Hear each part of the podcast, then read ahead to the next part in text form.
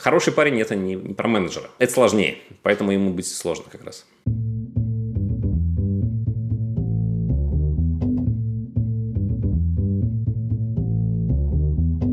Привет, я Юра Агеев, и это 106 выпуск подкаста Make Sense.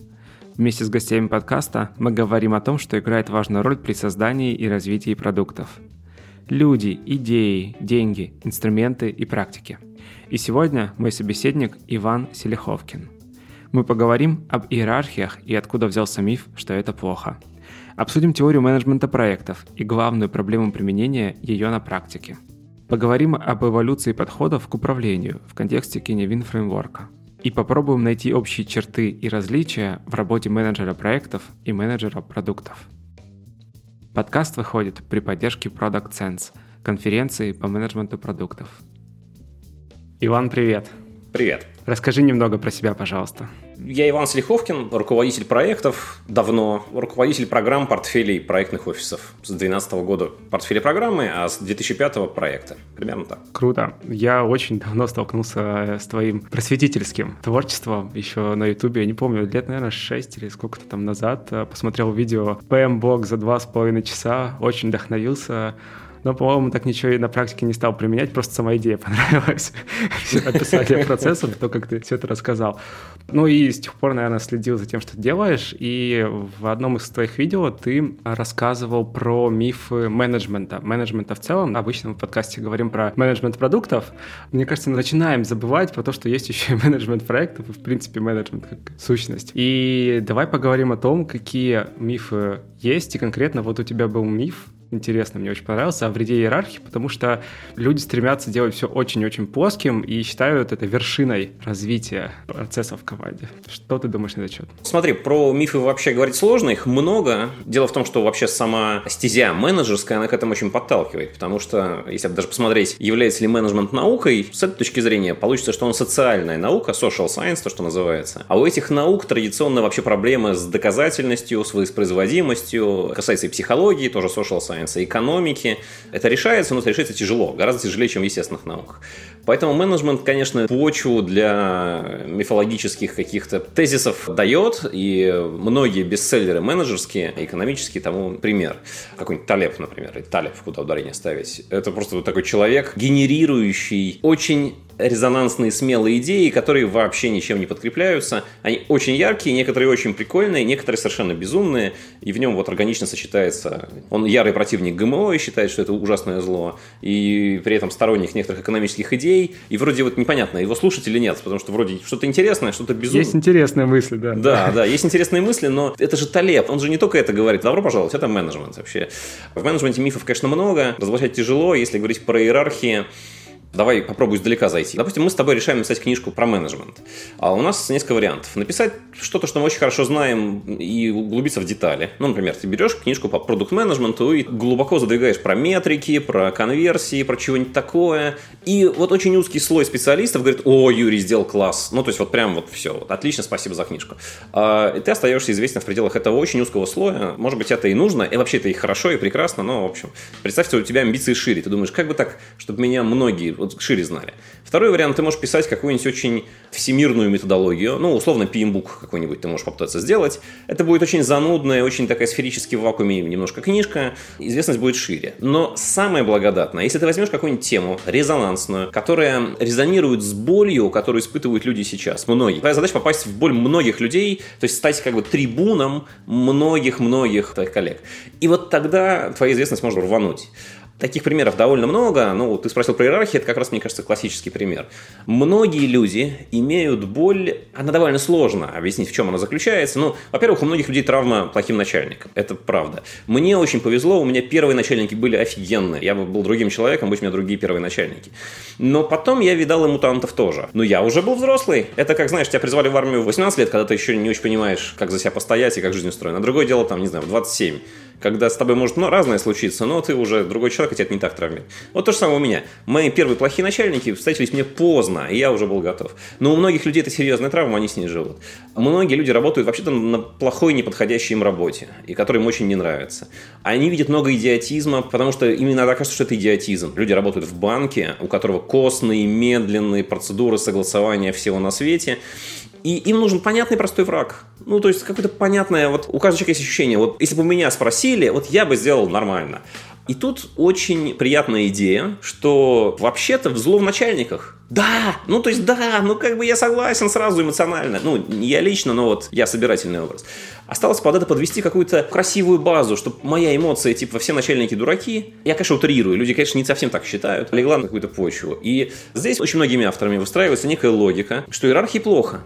Я слышал самые и читал самые безумные интерпретации. Абсолютно безумные звучат про то, что иерархия придумана искусственно, чтобы помыкать людьми. Буквально сейчас процитирую близко к тексту, коллега выступает на конференции и говорит, что иерархию вообще-то придумали менеджеры, чтобы им было кем управлять. А недавно в комментариях к моему видео тоже пришел коллега и рассказывает, что иерархию придумали американцы для управления своими колониями. И с тех пор мы это... Ну, то есть вот это очень странная аргументация. Вот, а с другой стороны, можно сделать более привлекательную конструкцию и сказать, что, вы знаете, иерархия, да, нам нужна была раньше, когда мы были более простые, примитивные и по-другому не умели, но тут привет спиральная динамика, привет бирюзовая организация, но по мере нашего развития мы все улетаем в космос, и там-то вот, извините, коммунизм наверху. Там не, нет никаких начальников, все бесплатно, нужно только подождать, как пелось в одной песне. И такие конструкции. И вот интересно, что эти конструкции очень заходят многим людям, и тот же Фредерик Лалу, который, подчеркну, никогда в жизни ничем не управлял, отрывая организации будущего, он никогда не был менеджером вообще. Ну, посмотрите, он вообще не управлял. Он консультант, сейчас могу наврать, Макин, ну, какой-то большой четверки, там, там какая-то компания.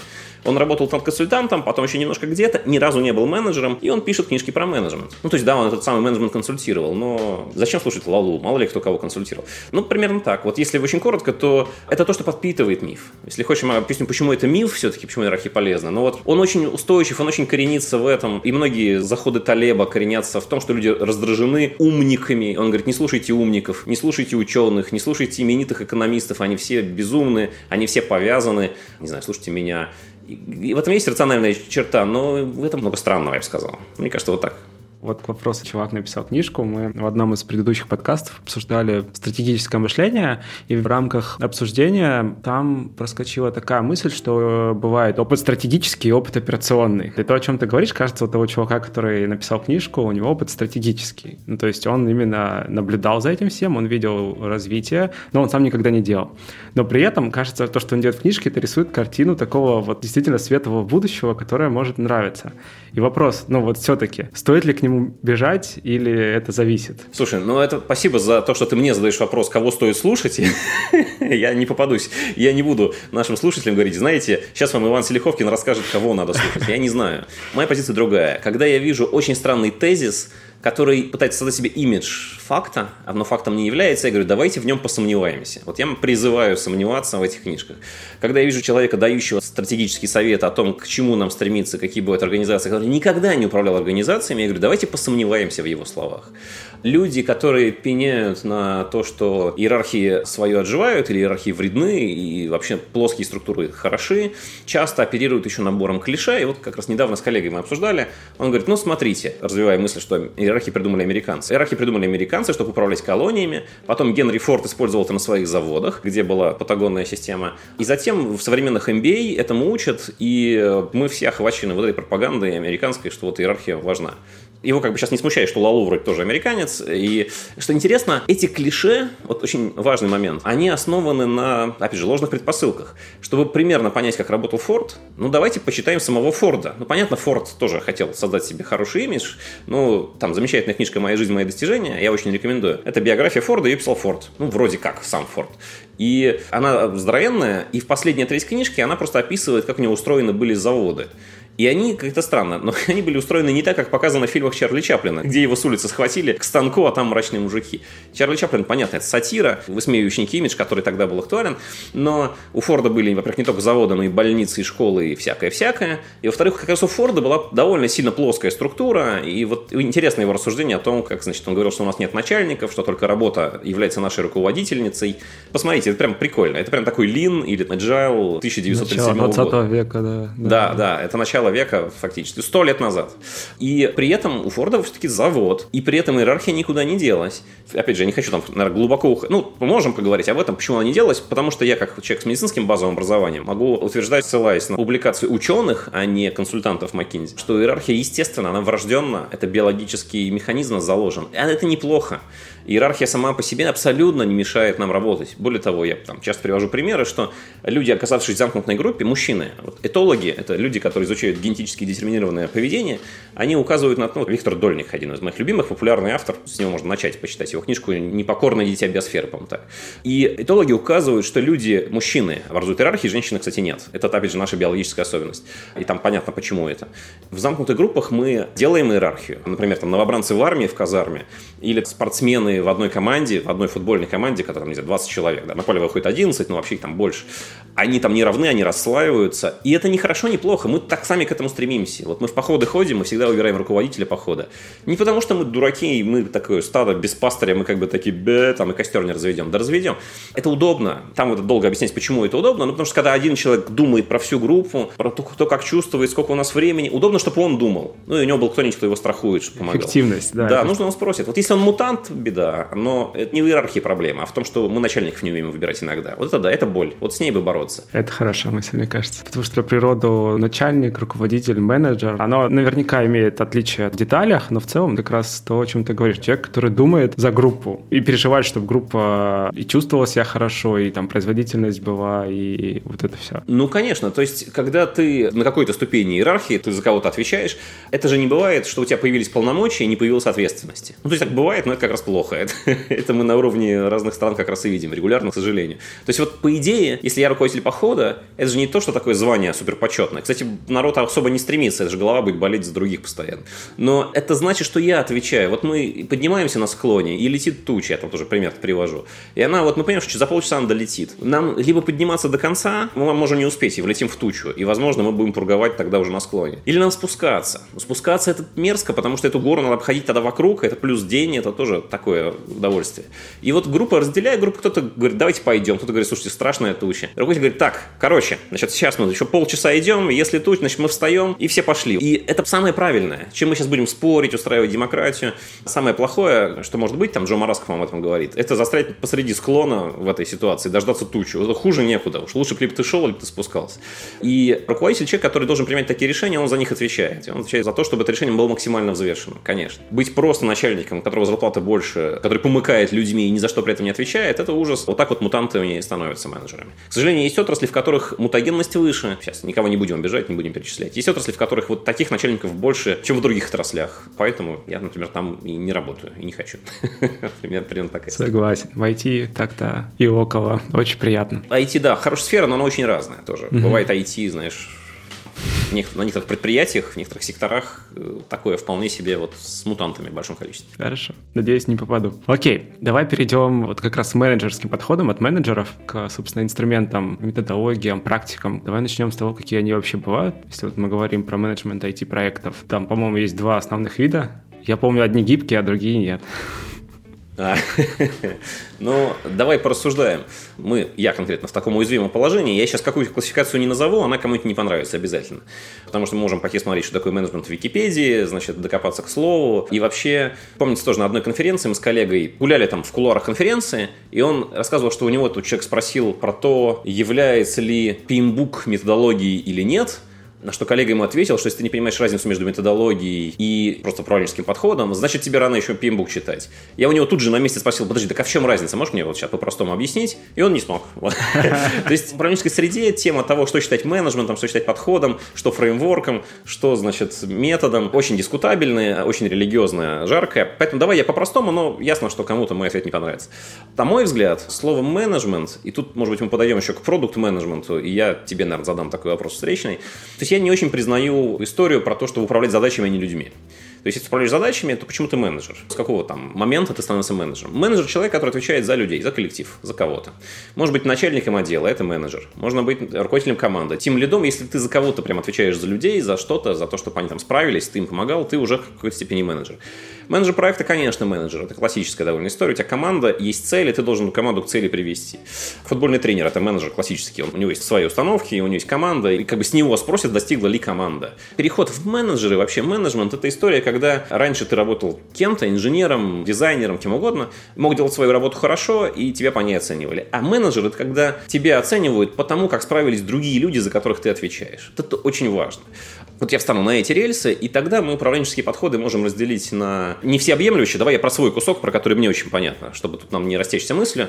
Грубо говоря, есть такой операционный менеджмент. Это вот проще всего сказать, что, допустим, я начальник отдела, вот у нас, не знаю, мы работаем на заводе, у нас IT-служба завода. Мы там служба поддержки чего-нибудь. На этом заводе всякая разная IT, и это IT ломается, что-то, к нам прилетают заявки, прибегите, подчините. Вот прилетело, мы вошли и подчинили. Ну, я там маргинальный пример привожу, но вот. Это операционная деятельность. То есть мы не знаем, какие заявки прилетят завтра, послезавтра, но наша задача на них реагировать. Мы такая бригада. Операционка у нас такая. Менеджмент проектов. Есть какая-то цель, есть какие-то ресурсы, сроки. Ну, например, завод делает новый томограф. Вот мне, что близко про то и рассказываю. Томограф – это там аппаратная часть большая и программная часть большая. Надо доложиться в два года, нужно в какой-то бюджет, вот погнали. Вот давай, собирай команду, и дальше ты там как-нибудь, но чтобы томограф получился. Во, это отличная менеджерская как бы история. Это проектное управление. А еще можно сказать, что есть, ну, вот гибкие подходы, где они? Тут мы вступаем, если мы до этого шли по религиозной почве, то тут мы вступаем просто на огненную землю. Что, тут что не скажешь, опять же, людям не понравится. Но э, когда мы говорим про гибкие подходы, нужно обязательно сказать слово agile. Это заклинание. Да, agile вызывает духов гибкости. Вот, при этом важно понимать, что agile в переводе не гибкий, а шустрый на самом деле. Почему-то в России там гибкий-гибкий, ну, дайте словарь, откроем, посмотрим. То есть можно и так перевести, но вообще agile это шустрый. И это как раз и есть идея главная в agile, что мы быстро, быстро что? Быстрая петля обратной связи. Если вот мы просуждаем, а что такое гибкие подходы, тут нам будет тяжко, потому что мы в какой-то момент зададимся вопросом, а канбан это гибкий подход или нет? Вот если хочешь поссорить несколько людей, то на конференцию зайди, скажи, канбан agile, там закрываешь дверь. Это драка, потому что там кто-то говорит, конечно, agile, говорит, да вы что, с ума сошли? Канбан метод не agile. И вот они начинают спорить и тыкать друг друга книжками Андерсона, еще кого-то. Вообще agile, по большому счету, это mindset. То, что, вот, мне кажется, самым внятным объяснением, это образ мышления. В чем он заключается? Открываем agile манифест и читаем. Ну, я не знаю, наверняка наши слушатели читали сто раз, не будем упоминать там 4 тезиса, 12 принципов, agile mindset. Является ли управление проектами по PMBOK agile? Ну вот если мы договорились, что agile mindset это четыре тезиса, что люди взаимодействия важнее процессов, продукт важнее документации, причем то, что справа тоже важно, то, что слева все-таки важнее, ну, конечно, является. Вот нигде проектное управление не противоречит agile. А где написано, что если у вас устав проекта написан, значит у вас не agile? Ну вот нет, нигде не написано. Там же начнут спорить про то, что есть последовательность действий, которую необходимо выполнить, и она представляет собой тот же условный водопад. Нет, в agile ее нету. Сейчас, сейчас, подожди. Если мы читаем agile манифест, там... Я нигде... про PMBOK. Ты, ты вот сказал, что является PMBOK agile? PMBOK, понимаешь, в современном виде... Давай слушателям тоже скажем, что шестая редакция издается часто, обновляется. Я бы сказал, почаще и поживее, и как-то пошустрее, чем Scrum Guide. Это странная ирония, потому что Scrum Guide 20 Давай сейчас сделаем наступление, что такое PMBOK, а то что-то вначале не сказал. Project Management Book of Knowledge. Это свод знаний. Body, body of Knowledge. А, Body of Knowledge. Да-да, Body of Knowledge. Okay. Э, это, кстати, легко отличить человека, который недавно читал PMBOK, от человека, который давно читал. Люди произносят его как PMBOK, то есть считают, что book — это книга, а это же акроним. Ага. Project Management Body of Knowledge. Там всего одна O в середине. Ну, это тоже такое. Докопка менеджерская, классическая. Ну, в общем, это свод знаний, такая суммарная, условно... Это библия менеджера, условно говоря. Когда мы говорим классическое управление проектами, мы имеем в виду, что есть много подходов, но несколько из них, я сейчас произнесу несколько страшных слов, PMBOK, подход от PMI, Project Management Института, Prince 2, IPMA, P2M, это все разные подходы. Да, вот можно управлять по PMBOK, можно по IPMA, по P2M и так далее. Но они очень похожи, и, пожалуй, самый распространенный в мире это PMBOK как раз. Это просто самый-самый распространенный распространен подход. Принц 2 тоже довольно распространен, там в Европе в Британии особенно распространен. PMBOK в Америке и тоже в Западной Европе кое-где очень распространен. Еще почему-то в арабские всякие страны его любят. Китайцы любили, а потом написали свой PMBOK китайский. Э, ну, прям он очень похож, но он китайский. И теперь они по нему. Ну, в общем, вот PMBOK это body of knowledge, да, это Библия, по которой, в общем, работают многие очень менеджеры проектов. И раз уж мы тут затонули тему, как он с Agile соотносится, PMBOK переписывается регулярно, шестая редакция PMBOK включает приложение, могу наврать 100 с чем-то страниц. Это называется оно Agile Practice Guide. А один из жизненных циклов, который сейчас в PMBOK прописан, как вот можно проект построить, с чего начинать, как продолжать. Один из жизненных циклов это Agile Life Cycle, то есть жизненный цикл Agile. То есть сам PMBOK очень дружественен к вот современной последней редакции, к Agile. Иногда даже в ущерб здравому смыслу, как мне кажется, но в общем он очень старается. И главное, что он нигде не противоречит вот этому майнсету, вот тому, что мы в Agile манифесте можем прочитать. Нет ни одного пункта, за который мы бы зацепились и сказали, о, ну нет, в PMBOK так не получится. Получится. Agile манифест просто очень размытый, он очень в духе за все хорошее против всего плохого, поэтому любой, кто хочет быть хорошим, не хочет быть плохим, может его придерживаться и все, без проблем. А какой год последняя редакция? Я могу наврать, но, по-моему, это не позднее двух лет назад его выпустили. В целом его переписывают раз в 4 года, и анонсирована сейчас седьмая редакция, которую из-за коронавируса отложили, а так бы она клялся вице-президент в PMI, что седьмую редакцию выпустят до конца года. Ну, не может же вице-президент обмануть, поэтому ждем. Там, кстати, будет вообще сплошной agile. Там прям очень много agile будет по всем анонсам. Пока никто не читал. Пока только 30 страниц опубликовали, по ним нифига не понятно. Ждем, как будет дальше. Тема иерархии не противоречит agile. Да. В agile манифесте, кстати, не написано, что если у вас есть начальник, то вы уже не agile. Это в скраме Это в скраме, а вот, в agile да. манифесте Да, а тут же да, начинаются же всякие вот эти штуки, скрам вот сам по себе, он как раз ну, широкий такой adoption, распространение получил, да, среди Да. э, IT-команд. Кажется, по этой самой причине. В том числе по этой причине, Конечно, помимо... конечно. Давай как бы эту историю покрутим. То есть смотри, выходит agile манифест. Очень многим людям откликается. Потому что просто это за все хорошее против всего плохого. И не он тоже очень откликается. Но людям, у которых наболело сильно из-за того, что начальники мутанты, работа нелюбимая, у них откликается прямо очень. сильно. Они прямо увидели, ну вот как надо жить. Но по agile манифесту непонятно, как жить. То есть ясно, в чем ценности. Люди важнее процессов. Ладно, хорошо, а работать-то как? И ответ на вопрос, а как работать, это Scrum. Это, собственно, фреймворк, если вот прям строго соблюдать менеджерский язык, Scrum фреймворк, который расписывает, если ты хочешь работать по agile, применяя подход под названием Scrum, то делай вот раз, два, три, четыре. Это Scrum фреймворк. Он в Scrum гайде описан. Scrum гайд 20, что-то 3, 4, 5 страниц, не помню, как-то такой порядок. Ну, до 30, в общем. Вот Scrum фреймворк, смотри, что интересно, он уже противоречит управлению проектами. Сейчас, давай, две секунды про историю вернемся. Значит, поскольку появился Agile манифест, и появился Scrum, у людей поставился знак равно, и, скажем, там 10 лет назад люди страшно путались. Сейчас вроде все там разобрались, но раньше очень путались и говорили, что Scrum это и есть Agile. Работать по Agile, то есть по Scrum. При том, что Agile это система ценностей, которая говорит, вот это ценнее, чем вот то. Кто согласен, подпиши. Ну, подписали. Что ты там используешь дальше, Scrum или какое-нибудь экстремальное программирование, что-нибудь еще, неважно, это твое дело. Ты ценности разделяешь, разделяешь. Все, вот про это разговор. А Scrum же стал дико популярен. Вообще, эта популярность шла волнами. В России она сейчас неадекватно, непропорциональна, с моей точки зрения, потому что в какой-то момент Герман Греф стал распедаливать тему скрама с такими своими какими-то целями, ну, наверное, благими в том числе. Вот. И создал запрос дикий совершенно на рынке скрам-консультантов, а эта волна спровоцировала дальше. Остальные компании стали... Он же не просто Герман Греф, он же ходит, он же выступает, он же рассказывает про то, как они трансформируются, как они догонят, перегонят Netflix. Все же клиенты Сбербанка являются. Догнали Netflix. Ну, неважно. Но трансформация идет в ходу. Она создала большую моду на скрам, и многие компании тоже вступили на этот путь. И вот смотри, тут сейчас сложится. Скрам — это самый жесткий вообще подход, который я знаю. Потому что, когда ты читаешь PMBOK, он на мягких лапах. Он говорит, там один из первых страниц написано, что вы дорабатываете напильником, как вам надо. Это не вы ради подхода, это подход ради вас, поэтому если что-то там, то выкидывайте. Принц 2 такой же подход. В Великобритании появился даже негативный термин «пино».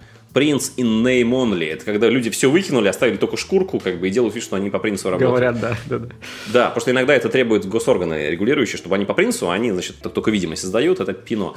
Канбан метод, давай похвалим, то же самое. Он говорит, я метод, применяйте меня к чему нужно, начни, вот важный принцип у Дэвида Арнса в книжке тоже, начните с того, что есть, да, вот, начните вот с тем, как есть, зафиксируйте, визуализируйте, потом поймете, потом будете потихонечку улучшать. Скрам говорит, так, значит, расстреляйте менеджеров, Скрам говорит, три роли, и других ролей не бывает. Продукт оунер скрам-мастер и команда, все.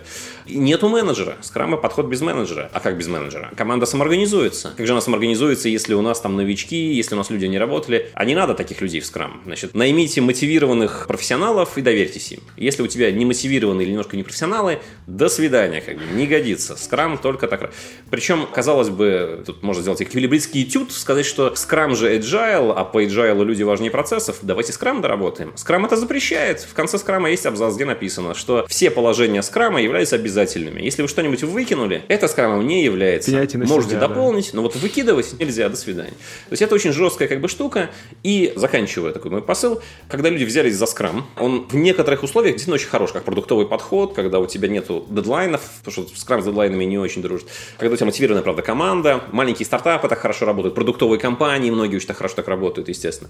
Когда ты взял скрам, начал использовать, он для маленьких команд годится, а когда команд много, их несколько уже вообще непонятно. И тут появляются сейфы, лесы со своими проблемами, другие подходы, масштабирование скрама. Но самое главное, компания же как-то жила до скрама, в ней же были, ну, менеджеры иерархия, а тут пришел скрам говорит, так, вы все, значит, дураки не лечитесь, как бы менеджеров быть не может. Вот этот анекдот, да, о том, что пришел парень на работу, привет, я, значит, наркоман, алкоголик и менеджер проектов в скрам. Все напряглись, он говорит, да ладно, я шучу, как бы в скраме нет менеджеров проектов. Вот. Все люди были, иерархия были, что с ними делать? Скрам говорит, не надо ничего, до свидания. И тут подтягивается идея agile трансформации, которая в том числе, это очень важно, предлагает поменять, убрать иерархии, заменить их чем-то. Это очень сложно. На самом деле, когда ты меняешь иерархию на что-то, ты сажаешь другую иерархию. Это всегда так получается. Какой бы Spotify ты там не прикрутил. Извините, что я ругаюсь, если надо, я поясню. А это, в свою очередь, породило, поскольку это все очень болезненно, мы зачем-то сносим иерархию, отменяем менеджеров, внедряем скрам. Больно, неприятно, все путаются. А давайте мы себе сейчас расскажем о том, что наша компания эволюционирует эволюционирует, трансформируется, дигитализируется и, главное, повышается по уровням в сторону бирюзовости. Во, не так обидно уже. Вот эта штука, она друг за друга себя цепляет и вот крутится. При этом мы достаточно много уже знаем исследований, которые показывают прирост эффективности по довольно большим выборкам из тысяч компаний. Вот насколько повышается эффективность после внедрения скрама или сейфа. Вот по скраму я не помню, там цифра какая-то типа а 15%. Ну, то есть, когда вот ты все внедрил, устоялось, и, значит, все уже работает. А вот, например, сейф – это когда ты хочешь скрам сверху донизу во всей компании внедрить, и, и на самом деле там не скрам будет, а уже канбан на верхнем уровне.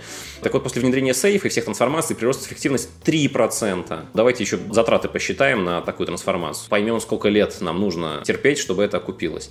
То есть, когда мы сталкиваем идею с фактами, тут появляюсь я и говорю, давайте в этой идее посомневаемся.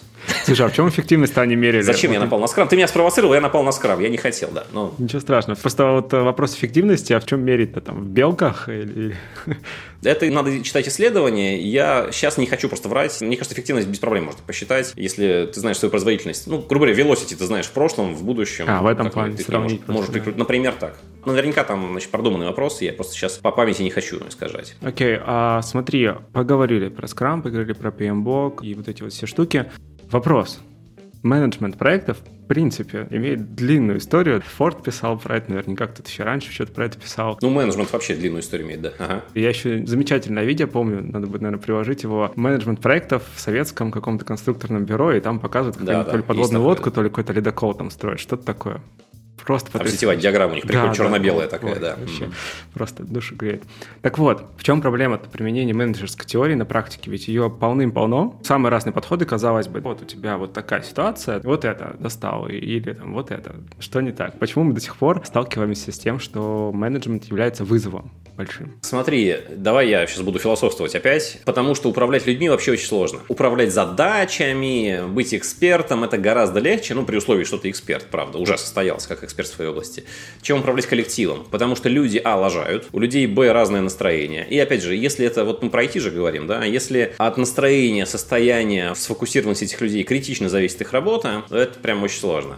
Если вот, не знаю, мы копаем какую-нибудь траншею 100-метровую лопатами, тут плевать, в каком он настроении, он либо здоровый, либо больной, ну и все, и больше меня ничего не Ну, еще какая погода. Медленнее, быстрее будет бросать там, да. Медленнее, быстрее, но это предсказуемо. В январе он будет чуть медленнее, э, в июле, наверное, чуть быстрее. В целом предсказуемо. А вот, скажем, там, IT-коллективы, научные коллективы, с ними просто, в принципе, очень сложно. Мне всегда очень интересно, когда я вижу перед собой там менеджера, который прям менеджер, менеджер, мне очень интересно посмотреть на его семью. Ну, это обычно невозможно, но мне прям любопытно было бы узнать, как он справляется со своими детьми. Ну, потому что вот твои дети, у меня вот трое детей, например.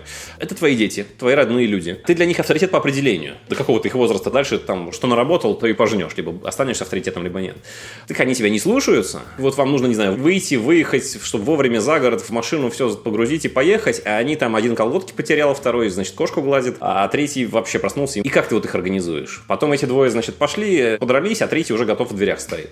Вот это миниатюра того, почему людьми сложно управлять. Потому что это не роботы, потому что сложно. И потому что ты должен все время держать баланс между где-то строгость, где-то мягкость, где-то мы договорились, где-то вот мы договорились раньше, поэтому теперь уже не договариваемся, а просто делаем. И главное, все должны уважать это решение. Это очень сложно. Конечно, львиная доля... Вот вообще менеджмент состоит, понятно, в общем случае, из хардскилла и софтскилла.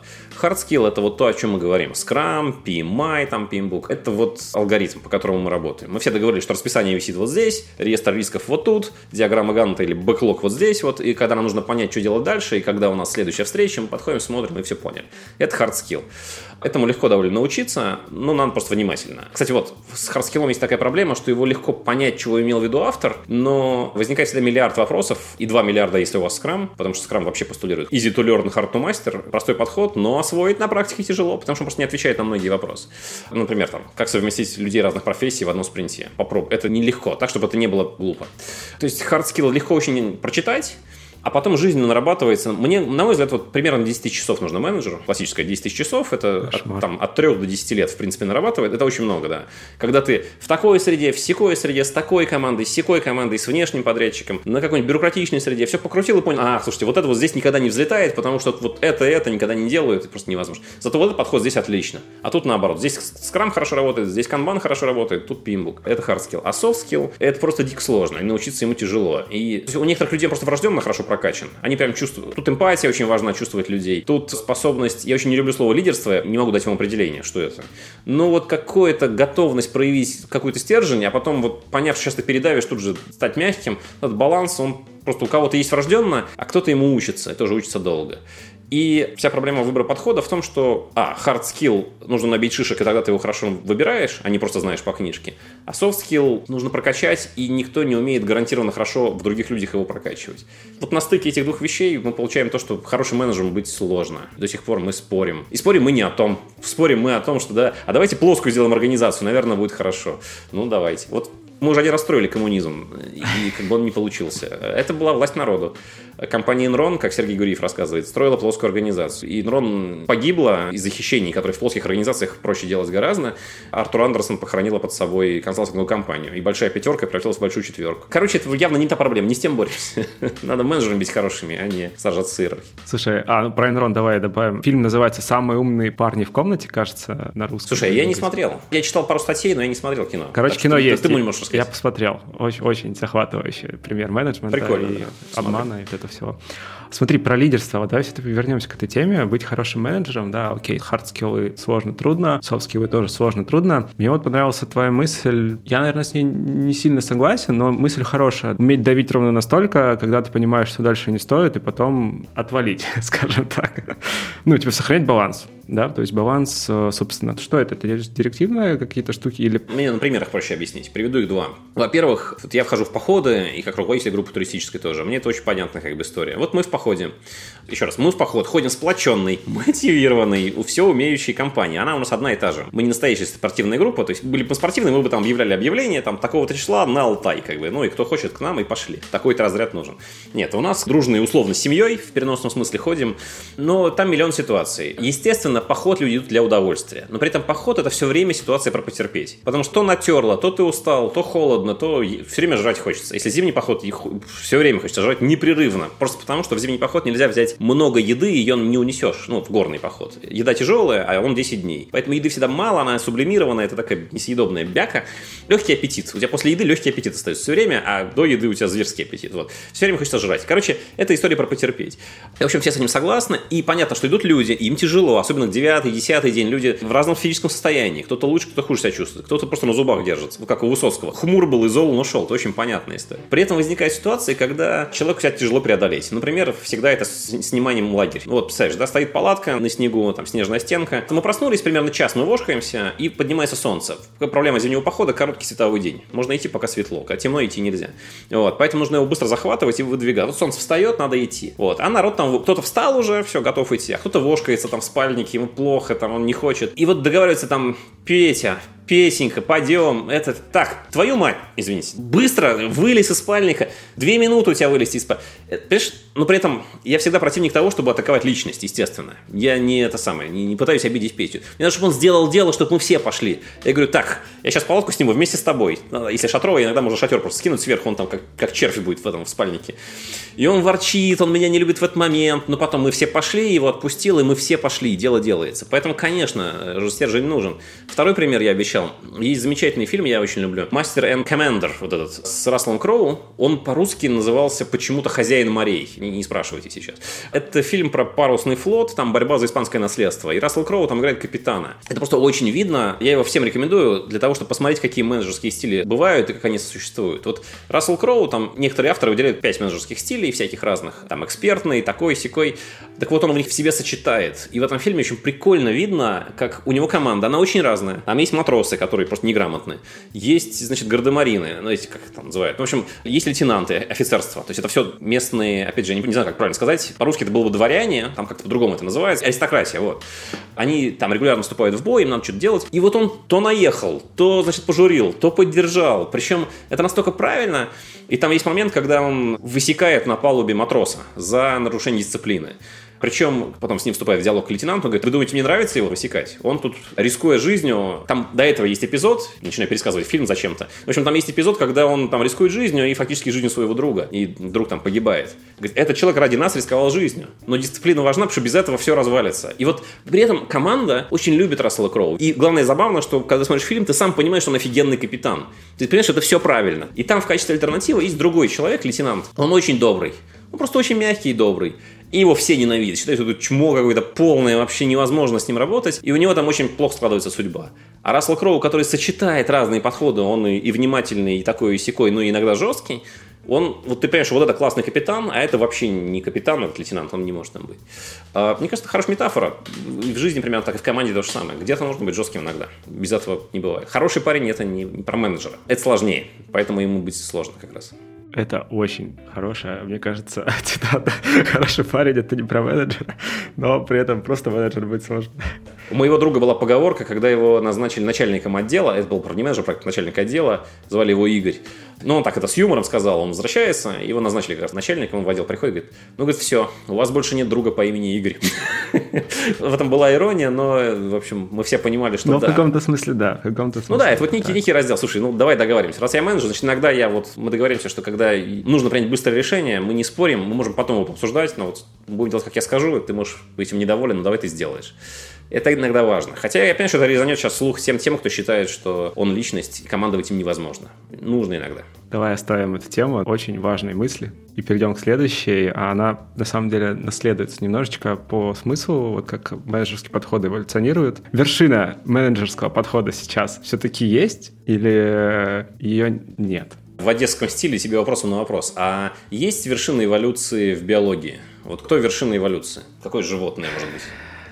Ну как это? Человек? Почему это? Антропоцентризм. Человек... Вот это все наше все. Ну а почему человек? А вот, например, крокодилы живут очень долго, миллионы лет и не меняются. А мы тьфу, да. А тараканы, ну, например, вот я занимался, я же врач по образованию, я в какой-то момент, неважно, был сопричастен к научной работе по санитарной обработке древесины. Знаешь, когда лес срубили и везут через границу, и нужно, чтобы вредители, которые в лесу в этом сидят, в этих бревнах, они погибли. Чем обрабатывать бревна, чтобы дохли жуки? И пытались радиацией. Ну, шибануть как бы из пушки радиацией, чтобы они сдохли. Так, например, вся медтехника стерилизуется. Шприцы покупаешь одноразовые, они стерилизованы радиацией все. Их не кипятили, их не обжаривали, по ним дали просто лучевую нагрузку и все. Это безопасно, они не фонят ничего, ну это повсеместно так. Вот, так вот выяснилось, что жук-типограф, это такой, он под корой елок живет. Могу наврать, но, по-моему, в 300 тысяч раз большую нагрузку выдерживает, чем человек. Представляешь? А человек там одни глаза останутся, а жук-типограф нормал, да ему хорошо. Так кто из нас вершина? Да, ладно, я понял. Это с точки зрения чего измерять. В том-то и дело. Да. Так, э, понимаешь, эволюция тоже, там же нету победителя. Там просто есть история про то, что к одним условиям приспособлены одни очень хорошо, а к другим другие. Скрам самый лучший подход для продуктовой разработки. А это что такое? Это когда у тебя нету дедлайнов, ну, прям таких вот жестких. Если они есть, то значит они переносимые. Когда у тебя нету жестких рамок по бюджету, есть какие-то пожелания, предпочтения, ты хочешь иметь возможность вовремя остановиться, но тебе нужно сделать очень качественный продукт и фокус на этом. Его инкрементно выпускаешь, все время собираешь обратную связь. Лучше скрама тут не придумаешь, потому что скрам просто собрал в себе лучшее на тот момент. Допустим, проектный подход, если у тебя заказная разработка по контракту, и причем дедлайны какие-нибудь смертельные, ну типа, ну, не знаю, Центробанк выпустил приказ, по которому весь банковский софт должен измениться к такому-то числу. Если ваш банк не изменил это, то вам смерть И тут совершенно неважно, какие инкременты ты там выпустил, все должно работать к такому-то числу. Тут проектный подход гораздо лучше годится. Если вот прям не кривить душой, то он годится гораздо лучше. Канбан метод тоже много для чего годится, но вообще идеально для техподдержки, когда, ну, вот изначально его так и применяли повсеместно, да, когда валятся запросы, техподдержка их принимает, и максимально вот у нее фокус на метриках, там time to market, cycle time сокращать и как можно быстрее выдавать результат. Они каждый для своего. И сказать, что в будущем кино театров не будет, будет сплошное телевидение, вот это, это мы не можем. Потому что, очевидно, будет все. Уже просто... пробовали, да? Мы, да, да, да. Мне просто не нравится то, что очень часто мы перегибаем, мы пытаемся скрамом заменить вообще все. Зачем? Давайте крокодилами заменим всех же зверей. И так не И бывает. тут, тут мы как раз переходим к идее эволюции подходов управления и Kenny фреймворку. Расскажи, что это? Но Kinvin Framework — это одна из попыток просто сформулировать себе критерии, когда какой подход нам нужен. Как бы матрица 2 на 2, она даже и не матрица, потому что шкалы невнятно сформулированы, но смысл в том, что Kenvin Framework пытается оперировать понятиями системы. Комплексная простая, комплексная сложная, хаотическая еще какая-то. Как часто интерпретирует Kenvin Framework. В зависимости от того, с какой системой ты имеешь дело, тебе такие подходы и нужны. Я по памяти сейчас вспоминаю, если у тебя система запутанная, тебе, скорее всего, подойдут подходы, грубо говоря, а-ля agile. Если у тебя комплексная сложная, то проектные подходы и так далее. Это попытка очень просто ответить на сложный вопрос и попытка, на мой взгляд, неудачная в том смысле, что если Kennan Framework вот так интерпретировать, то он не работает. Потому что, опять же, он создает предпосылку для перекоса все время применять agile, все время применять подход Scrum конкретно. Что есть Да. какая-то высшая точка. Ну, потому что эволюции. все скажут, что у них система запутанная, да, потому что когда ты читаешь пояснения для каждой системы, то в 95% случаев тебе скажут, о, у меня запутанная система. Потому что запутанная – это когда много взаимодействия, много разных заинтересованных сторон, у них не совпадают интересы, меняются требования. Так это и есть наша жизнь, мы все так живем. Опять же, это не значит, что проектное управление годится только для комплексных сложных систем, которые сделали ТЗ на заводе внедрить SAP. И три года внедряют. Во-первых, там все меняется при внедрении SAP все эти три года. А во-вторых, проектное управление не только для этого. На мой взгляд, более адекватный подход, я там в одном из видео об этом говорил, что, скажем так, если подход действительно выбирайте, пытаться дать простой очень ответ, как подходы выбираются. Я бы сказал, что решающее значение имеет уровень экспертизы. Кого? Команды, которая работает.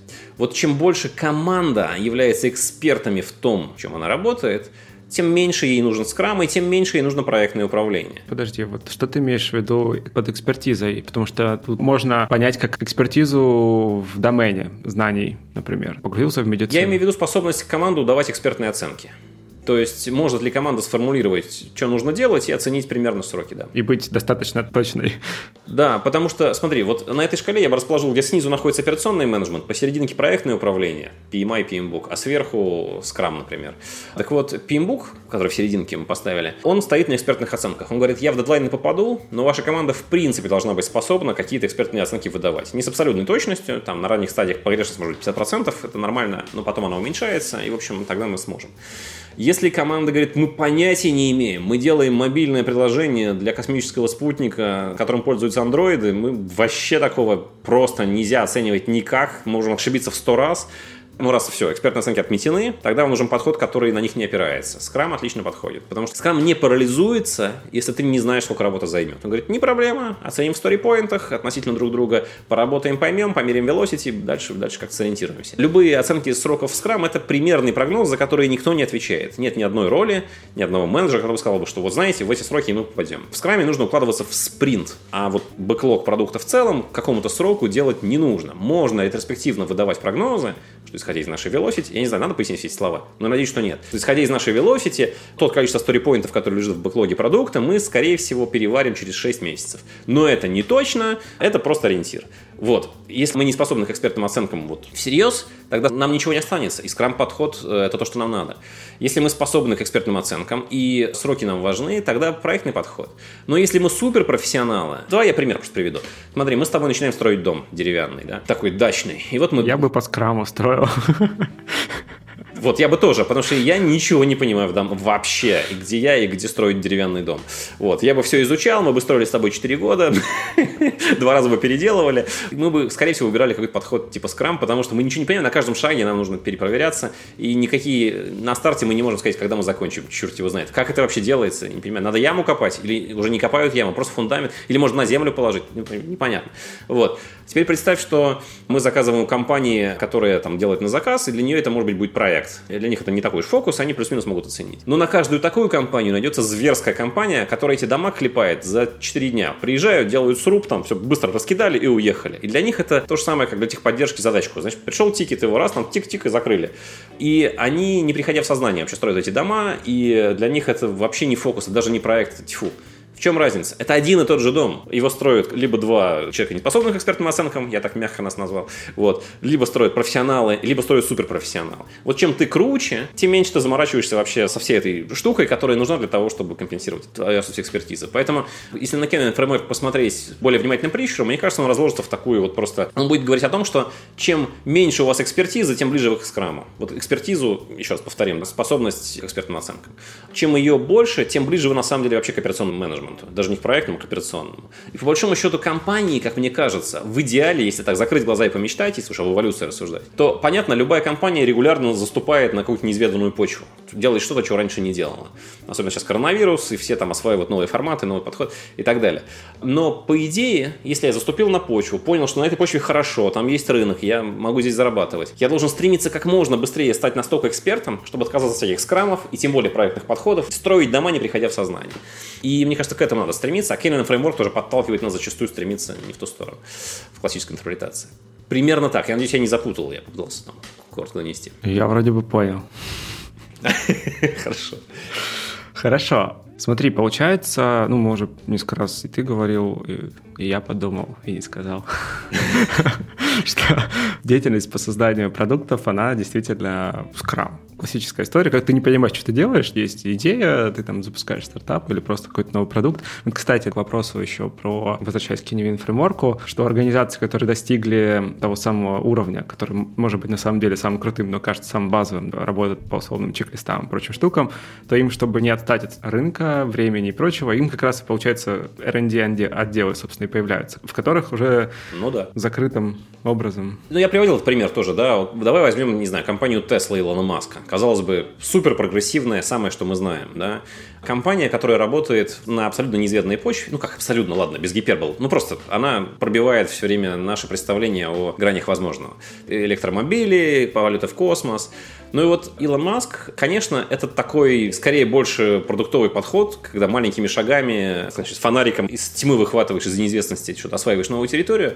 Но смотри, что он делает. Он строит, например, завод по сбору автомобилей сразу в таком виде, где работают роботы даже, да, не люди, а роботы. Почему? Потому что, во-первых, прикольно, и все об этом говорят, а во-вторых, видишь, он захватывает новую территорию, электрокары, то есть главная там идея была, насколько я понимаю, да, электрокары дешевые, которые вот всем доступны. И это изменит наш мир. Причем, опять же, это автомобили похожи на автомобили. Это была долгосрочная идея самая, что главное, которая до сих пор еще в процессе реализации. Да, да, да, да конечно. Тут можно сделать вид, что я Дмитрий Рогозин, сказать, что там вот этот Илон Маск, что он сделал-то, ничего. Я... Батут. Но я так не буду. Вот, нет, потому что действительно прикольные вещи, и надеюсь, мы наконец-то увидим автомобили без прикуривателей, да, с розетками сразу сделанными. Но в чем идея? Он делает инновационные автомобили, это, конечно, такой а-ля R&D деятельность какая-то исследовательская. Но при этом он сразу пытается перевести, как только вот он освоил и понял, а, вот так делать надо, так, на это есть спрос, давайте сделаем завод, который вообще условно, у него пока не получается, но условно без людей будет эти машины собирать. То есть освоили и пробросили это в операционную деятельность. То есть вот прям, там даже не то, что чек-листы, там вообще все квадратно, параллельно, перпендикулярно, без сбоев работает. И вот это, мне кажется, адекватный подход в современном бизнесе. То есть да, есть всегда подразделения ощупывающие в каждой компании, которая хочет не оставать от паровоза и развиваться, ощупывающие фонарем, куда двигаться. И когда они, значит, мы ощупали, держите, мы пошли дальше ощупывать, этот кусок подхватывают, и сперва там проектное управление, а потом в идеале там операционную деятельность. И опять же, люди, которые умеют это все переключать, осваивать, переводить на рельсы операционки, это они будут, мне кажется, очень в цене, потому что прям вот за этим, очевидно, будущее успешных компаний. Да, это круто. Но ну, давай поговорим про продукт менеджмент. Давай про продукт. А, нет, на самом деле согласен про операционную деятельность. Я сам пытаюсь как-то так работать. Что-то найти, потом отдать на операционку, но поэтому поддерживаю. Да, вот лично я поддерживаю. Интересно поговорить про проектный продуктовый подход, попробовать их сравнить, а может быть понять, что их совсем не надо сравнивать, потому что, ну, лично у меня по опыту того, какие нам доклады присылают, по общению, в принципе, с ребятами на рынке, у меня складывается впечатление, что забывают что она вообще есть. Может быть, в этом заслуга как раз крама, да, как это победитель выжигает историю, вырывает страницы из книжек, и вот это все, и забывает про менеджер проектов. Но при этом все равно, чтобы продукт состоялся, тебе нужно это сделать. Да, Scrum со своими циклами нам в этом помогает, но не всегда кажется, по крайней мере. Вот. И мне как раз хочется поговорить, э, ну да, понять, чему менеджер продукта может получиться у менеджера проекта. И, может быть, да, действительно сравнить разные подходы. Есть ли они разница? Вот давай так. Давай я у тебя спрошу, да, все-таки, я вернусь к вопросу, который я грозился задать. А э, менеджер продукта – это кто? Потому что я могу сходу накидать тебе вариантов, что имеется в виду под разными вакансиями продукт-менеджера. Давай, просто ты, ты мне своими словами объясни, кто это, а я тогда от этого оттолкнусь и уже этого человека сравню с менеджером проекта. Это очень больная тема. Ну вот, да. Да, то, что куча оговорок есть, что разные компании, он разные, еще есть разные индустрии, еще есть разные бизнес-модели, и вообще там в 2011 году описали рабочий стандарт и так далее, так далее, еще вообще с кучей табличек с навыками есть, вот у нас тоже Да, у нас тоже, менеджер проектов да. тоже, это ну, кто-нибудь их читает, мы нет. А мы читаем. Ну, в смысле, иногда. А, вы читаете? Ну, вы молодцы. Мы не то, что... Но мы их читаем для того, чтобы э, всякие штуки делать. Так вот, но все же, да, если попробовать выделить какие-то основные идеи, и я вообще вначале хотел сказать, что менеджер продукта управляет продуктом. Но ты вначале сказал, так. что как это менеджер проекта управляет проектом, как можно управлять. Поэтому я задумался на этот момент, но все равно менеджер продукта как раз его задача стоит дисклеймер, сферический менеджер продукта в вакууме, наиболее общее описание. В его задачу входит управление продуктом, начиная от цикла, собственно, проработки идей до непосредственно выпуска на рынок. Но это достаточно общая такая формулировка, поэтому она там разбивается в том числе на понимание того, что нужно рынку, да, когда уже появляется идея, нужно разобраться, насколько она действительно вообще валидна, насколько людям она нужна, может быть, и до этого оценить, собственно, рынок и стоит ли вообще на него идти, потом принять решение о том, а что именно мы сейчас начнем делать, по ходу того, как это будет делаться. Из того, что ты говоришь, я слышу, что менеджер продукта — это человек, который генерирует и тестирует идеи. Есть такая штука, но все же, если завершать идею, то мне кажется, менеджер продукта во многом это адвокат пользователя в условно такой uh-huh. команде людей, которые uh-huh. умеют что-то делать.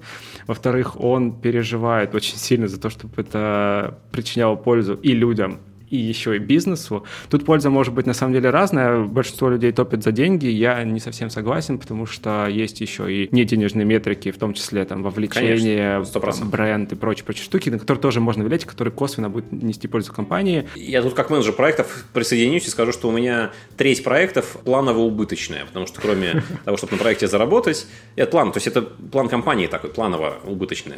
Либо захватить рынок, долю рынка, просто познакомить клиента с собой, и либо просто просто действительно принести социальное какое-то благо. То есть это, да, это обычная история. Деньги не везде критерий. Ага, да, извини, перебил.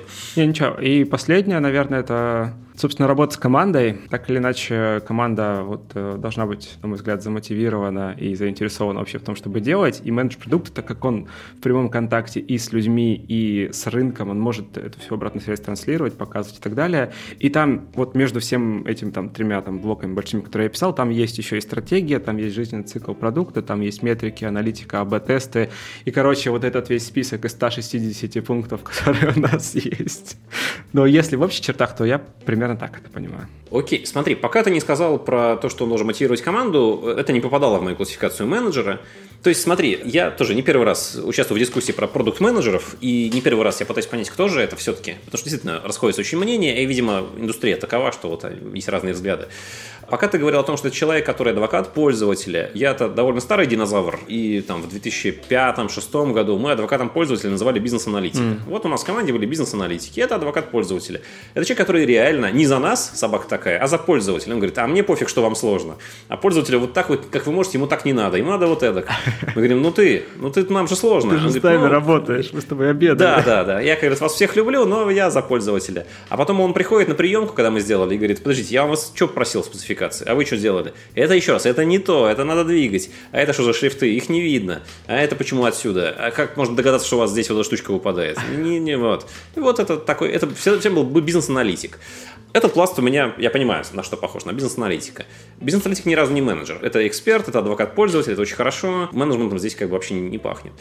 Когда ты говоришь про метрики продукт-менеджера, да, это, по-моему, это та вещь, которую бизнес-аналитики у нас обычно не делали. Сейчас продукт-менеджеры обычно делают. То есть вот эти вот, вот когда уже продукт есть, и нужно какое-нибудь улучшение, а мы не знаем, а как рынок отреагирует, а давайте сделаем какой-нибудь тестинг. добавляется, да, да, да, да, туда-сюда, померим, АБ-тестирование, ААБ-тестирование, туда-сюда, 10 раз себя перепроверим, все метриками обложим, триггерами обвешаем, тоже понятно, тоже не про менеджмент. Это человек, который нам нужен, потому что он умный, потому что он не просто, мы выпустим продукт, и он скажет, почему не пошло, а он сперва сформулирует гипотезу, придумает, как ее в цифрах проверить, потом мы это сделаем, и у него заранее будет готова интерпретация. Не, не потом он подтянет тезисы под факты, а он скажет, смотрите, мы сейчас сделаем это и это, а если цифры будут вот такие, значит продукт не понимают. Если вот сякие, значит да, а если третье, то вот это. Вот получается третье, он говорит, вот видите, значит вывод вот такой. Мы такие, во, круть. Как бы да, понятно, важно, круто, не про менеджмент остается из менеджерских вещей, пока нам нечего ему учить. Наоборот, это до этой стадии, если я менеджер проектов, например, то это люди либо входящие в мою команду, либо просто вот коллеги, но я с ними взаимодействую, и не я ему могу чем-то научить, а мы можем другу чем-то пригодиться. Я могу команду сорганизовать, он может метрики померить и так далее, про продукт что-то понимает. Если говорить про команду, здесь важно просто конкретнее понять, чем от него хотим. Одно дело донести до людей мысль, что, как сказать, вообще людей очень легко мотивировать, если показать, что с тобой вместе они могут добиваться супер результата. Они трудятся над продуктом, который нужен людям, который будет миллиард установок. Может, этот месседж может доносить продукт-менеджер. Тоже круто и прикольно. И зачастую ему донесет его лучше другого менеджера, потому что ему верят, потому что он за это как раз отвечает. И он говорит, парни, если сейчас мы тут поработаем, если мы к Рождеству выкатим релиз вот такой, то будет миллиард установок. Мы пойдем в топ, и нас запомнит история. Парни, эй, как бы навалились. Понятно. Я сомневаюсь, что в общем случае продукт-менеджер глубоко работает с командой, знает, как турист на маршруте, да, знает психологию, кто что устал, у кого что хорошо получает. Я не очень в это верю, я таких просто мало видел. Может, такие есть, может, мне не везло. И второе, я не очень верю, что продукт-менеджер в общем случае может хорошо команду организовать. Может быть, это не его функция, поэтому я и спрашиваю. Его, Слушай, здесь его. есть, да, такая штука, что обычная команда не находится в иерархической структуре под ним. Поэтому да, здесь возникают, кажется, такие вопросики. Я попытаюсь догадаться, о чем мы сейчас говорим. Если речь о том, что вот есть продукт-менеджер, который классный, который прям все понимает, какой нужен продукт рынку, понимает, как это проверить, может делать тесты и так далее. Все это сообщает в команду. Команда говорит, ага, мы поняли, а потом это все не делается потому что что-то забыли, потеряли, не так поняли, не вовремя сделали, пришли другие приоритеты, и вообще половину команды разобрали на другие проекты, а потом вернули, но в итоге все поехало. Собственно, вот здесь появляются менеджеры. Менеджеры проектов или что? Или какие менеджеры? Ну, любые. Например, менеджер проектов, потому что если менеджер проектов, есть такая тоже максима, если одним словом как-то его назвать, то менеджер проектов это интегратор самое точное определение. Это человек, такой гравитационный центр, который всех вокруг себя собирает, говорит, так, продукт менеджер давай рассказывай. Все слушают продукт менеджера кто не слушает? Я не, я, я не про диктатуру, я про то, чтобы вот он убедился. Так, все услышали. Ну, убрали Давайте. телефоны, да. Парни, может, можете своими словами пересказать, что вы услышали? Парни, так, еще раз. мы, мы ничего не услышали, давайте еще раз. Вот, теперь мы услышали. Отлично. Давайте пробежимся, что нам когда, что мы в спринт берем, например. Ну, в спринт, блин, скрам, в скраме нет менеджеров, поэтому сами в своем скраме живите. вот. Ну, в целом, что мы берем в следующие две недели в работу? Вот это. Критерии э, приемки у нас есть? Есть. Э, слушайте, а почему мы используем скрам? Ведь у нас, например, я не знаю, в команде очень много разных профессий намешаны, при этом наши люди из нашей команды задействованы на трех разных проектах. Скрам не работает в случае, если у тебя есть команда, и люди еще где-то участвуют. При этом нам нужен максимально простой подход. А давайте канбан метод. А давайте, раз, как вот, вот и все, вот и красота.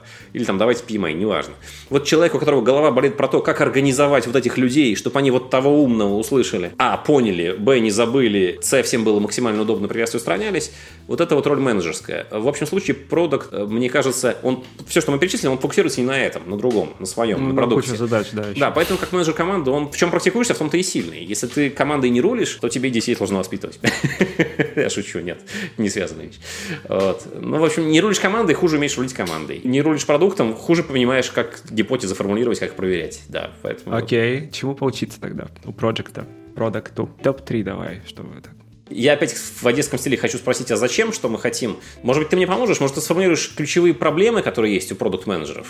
Потому что мы просто развели, что это разные... Это как аналитик бы учился у менеджера. Давай. Одна из проблем, опять же, мы вот видим со стороны обзорной, со стороны рынка, что продукт-менеджеры очень много работают все-таки как-то с командами, но на уровне вот именно как раз мотивации, синхронизации и вовлечения, потому что команда, команда сама по себе может быть источником, в том числе даже продуктовых идей и гипотез, просто потому что эти люди 8 часов в день, 5 дней в неделю, они работают в с продуктом. Ну, то есть одновременно и внутри, да, непосредственно, и, и с самим продуктом. И там тестируют, и пробуют. Понятно, что у них в том числе, наверное, замыленный взгляд, но при этом они способны генерировать какие-то идеи, и улучшения и прочие вещи, и продукт менеджер в этом заинтересованы, ну, достаточно сильно. Вот, и поэтому у нас вот в прошлом году нашу московскую конфу было почти 40% из всех заявок про вот это. Мы, конечно, их все никто не пустили, потому что что слишком много будет, но чувствуется боль вот про это. То есть, еще раз, эта тема, как вовлечь команду в обсуждение продукта, как в чем тема-то? Что-то типа того, да. Как сделать команду увлеченной. Слушай, ну здесь, мне кажется, продукт-менеджер должен сам все уметь. И возьмем тот же самый Scrum. Мне кажется, они все, все знакомы со Scrum. Там у нас есть ретроспективы. Можно взять Kanban метод, где есть каденции соответствующие. Просто открыть и почитать, как оно устроено. Целый ряд из них как раз для таких вещей, для того, чтобы обсуждать идеи не только того, как нам работу нашу улучшить. Это как раз вот не совсем его головная боль. А как нам улучшить продукт. Может быть, ретроспектива продукта какого-нибудь, спринта конкретного. Опять же, можем обсуждать не только вопросы, почему нам плохо работалось и кому что мешало, а что улучшать. Те же самые нейтрокаденции в канбане про то же. Казалось бы, по части hard skill а, вот продуктовые подходы уже все придумали. Там есть довольно много техник, ретроспектив, как можно команду сперва расслабить, а потом из них все вытащить. И вот это вот. Сперва сбить с них вот этот настрой, меня оторвали от компа, я код не пишу, мне это раздражает. Че, давайте я вам быстро накидаю идеи и пойду. Вот сперва нарисовали эмоцию, там сгенерировали идею, потом потихонечку перешли к глазовому штурму и какой-нибудь техникой типа там, я не знаю, лин кофе взяли и нагенерили идей это просто не то, чтобы вотчина менеджеров проектов, это и в том же скраме канбане есть. Мы это активно используем, но у вас тоже это все есть. Вот для этого можно просто пользоваться тем, что есть. Тут что нам к вам лезть с получением? Понятно. Окей. Давай еще какую-нибудь боль сейчас придумаем. Что их придумывать? Смотри, есть PM-блок, о котором мы уже говорили, и в нем было последний раз, когда я читал, было 47 процессов, правильно? Да, сейчас, по-моему, 49, да. Окей, 49 процессов описанных. И они были разложены на 10. 10 я был. Yes. Сейчас 10 областей знаний. Да, а, было 9, а сейчас 10. Окей. Okay. Угу. Значит, 10 областей зданий. Соответственно, менеджмент продуктов в своем многообразии вообще есть на самом деле. Я гуглил, я нашел так называемый PMBOK, ну, только уже продукт менеджмент. Но я вот не помню, назывался ли он Book или Body, но идея, да, я понял, что это тонкий момент. Но, короче, полистал заголовок, и я не увидел совершенно там того, что я увидел, опять же, в Project Management, Body of Knowledge. Uh-huh. Ну, то есть вот этой структурированности, разбиения на какие-то области знаний и, ну, если я правильно понимаю, опять же, PMBOK, то это, условно, предполагаемая последовательность действий для того, чтобы проект состоялся. Ну, условно, да. Она не совсем жесткая, но так, примерно, пытается, да. Ну, там это есть такие моменты, которые просто... Раз, да, они просто на уровне здравого смысла сильно, если ты этого не сделаешь, ну, типа, какой проект, в смысле, что ты делать там будешь? Ну, типа, вот, не прошел инициацию, ну, сорян, сам себе враг. Так вот, возвращаясь к продукт менеджменту. Вот такого, по крайней мере, пока нет. Возможно, это обусловлено тем, что мы раньше обсуждали. Неопределенностью и так далее, и так далее. Но твои мысли на эту тему, возможно ли вообще это? Хороший вопрос. Видишь, тут мы вступаем опять на почву битвы таких филологов. Ну, ладно, про управление проектами буду говорить. Есть разные взгляды на то, какие подходы к управлению проектами удобней. Процессный подход – это PMBOK. Ты правильно говоришь. Там набор процессов, они раскладываются в более-менее такую цепочку. Она не совсем цепочка, она такая скорее елка mm-hmm. с ответвлениями, но, в общем, да. И в нынешнем виде PMBOK подталкивает тебя, в первую очередь, не забыть сделать что-нибудь важное. Он не то чтобы жестокий, я говорю, он говорит, дорабатывайте напильником, но он говорит, смотрите, сроки планируются после того, как вы с требованиями разобрались. Ну, потому что, блин, странно наоборот. К какому сроку вы сделаете неизвестно что, да? Ну, а, вот. а так бывает. так пытается да, спросить. Да, так бывает, так нельзя, кстати говоря. И PMBOK говорит, так нельзя. Если начальство говорит, значит, к понедельнику пока не знаю что, говорите, э, стоять. И там отдельные, это этические называется моменты, там отдельный механизм, как с этим справляться, не поломав себе карму. А соответствующие требования, когда ты собрал, ты их должен тоже не просто собрать, но и они должны быть понятны всей команде, значит, их надо как-то там сформулировать, ну и так далее. И вот PMBOK так, процессный подход. Есть другие взгляды, кроме процессных подходов, когда они по-разному называются, типа ценностные, еще что-то, когда... Это вот э, Agile манифест так написан примерно. То есть набор прекрасных воззваний, которые говорят, вот давайте будем людей ценить больше, чем процессы, и как-нибудь все нарастет. Мысль основная в том, тут очень сложно сейчас мне обобщить, потому что это прям отдельная тема для разговора, но казалось бы, ценностные вещи, они больше верят в людей. То есть мы договоримся на наборе ценностей, а дальше мотивированные профессионалы уж как-нибудь разберутся. Процессные подходы, они больше на то, чтобы человека научить. Вот я не умею управлять проектами, я беру PIMBOK, будь он еще попонятнее написан, это был бы прям хороший учебник, но он так, пока что хороший справочник. И я по нему могу понять, а как надо, что я не умею. Я хочу быть материальным профессионалом, но я просто не умею, как надо. Ценностные подходы не научат, как надо. Там такие воззвания, как надо-то. Процессные, они рассказывают, как надо. Пимбук, кстати, сейчас меняется, седьмая версия, вот никто не понимает, там структура изменится впервые за всю историю, поэтому ждем, поглядим, каким он станет. Мне скорее ближе процессные подходы, не потому что я люблю квадратно-гнездовое, параллельно-перпендикулярное, вот такое вот все четко расписанное на процессы, но я люблю, когда, знаешь, это из серии «внятно мыслишь, внятно излагай». Если ты что-то сформулировал, объясни так, чтобы я понял, чтобы семилетний ребенок понял, да, вот как надо. Ну хорошо, случаи бывают разные, ладно, давай распишем, какие бывают. Давай распишем, что понятно всегда, а что непонятно, это на откуп случай. Нам уже что-то понятно, давай это разберем. И в этом смысле процессный подход лучше ценностных. Почему в продукт-менеджменте, если ты говоришь, что ну, такую структуру не разложено, не знаю. Мне кажется, это вообще сложно. То есть Пимбук писали очень долго. Я когда-то изучал историю, продукт-менеджер, просто кажется, молодой самому термину устойчивому. Надо подождать. Вообще, они там начали появляться еще... Ой, я сейчас могу, наверное, соврать, но где-то именно с названием да. конец 90-х, начало 2000-х, если я не ну, ошибаюсь. Просто были люди, которые играли эти роли раньше. Программ-менеджеры в том же Само Microsoft, собой, конечно, конечно. там еще другие какие-то менеджеры. Конечно, и назывались как-нибудь зверски, небось, там, Lead Solution, Architect, что-нибудь. Да. Понятно, что дело делалось и раньше, до того, как название придумали. Я говорю о том, что вот подход начинает сильно эволюционировать, когда критическая масса людей договорились о термине, самоидентифицировались как продукт-менеджеры и стали строить карьеру. И после этого начинают развиваться и стандарты, и сообщество, и все остальное. И вот, например, PMBOK, я тоже сейчас навру в датах. Насколько я понимаю, PMI, как вот сообщество сформировался в 70 каком-то году, а PMBOK они написали в 90 каком-то. Они прямо очень долго раскачивали, вот первую версию. Очень долго и очень медленный процесс. А экзамен придумали еще там сильно позже. Ну, сейчас меня проверять, я могу тут наврать, но первый сняться с ручника это очень долго. И первый PMBOK еще и был, с нашей точки зрения сейчас, такой страшненький. Начиная с четвертого, по нему можно жить, а вплоть до третьего он такой стрёмный довольно. Поэтому, я думаю, все впереди, просто не успели. Пока ты говорил, я вспомнил книжку «Совершенный код» Стива МакКоннелла. Не знаю, слышал, не слышал. Короче, это такая вот... Слышал, но я не помню, да, мне надо напоминать. Ага. Библия в каком-то смысле для программистов. И там как раз он совместил и ценностный, и процессный подход. Я просто вспоминаю в этом плане, что она настолько действительно показывает тебе, как надо в целом, как надо программировать. И если ты поверишь в это, то, мне кажется, там дальше все сложится нормально. Поэтому, да, ждем чего-то такого у продукт-менеджеров. Наверное, ждем, да, наверное, ждем. То есть, мне кажется, продукт прям как всеобщее явление, э, молодая штука. В пятом-в десятом году, когда э, уже скрам в каком-то виде появился, о нем кто-то говорил, понятие продукт-менеджер не было сколько-нибудь распространенным. То есть, как способ об идентификации людей продукт-менеджер — это молодое явление, поэтому просто, просто рано. Давай последний вопрос, тоже про будущее, тоже очень сложный, наверное. Заменят ли машины менеджеров? Ведь мы вот сейчас с тобой сколько обсуждали всякие подходы описанные. Есть тонкий момент с людьми, которые тоже обсуждали, почему всегда это сложно. Но тем не менее, все, что можно прописать, будет рано или поздно автоматизировано. Твое мнение? Слушай, да, легко. Но тут я очень люблю вопросами на вопрос отвечать. Могу тебя спросить, как думаешь, заменят ли роботы программистов? В некоторых задачах, да. Именно. Вот это и ответ.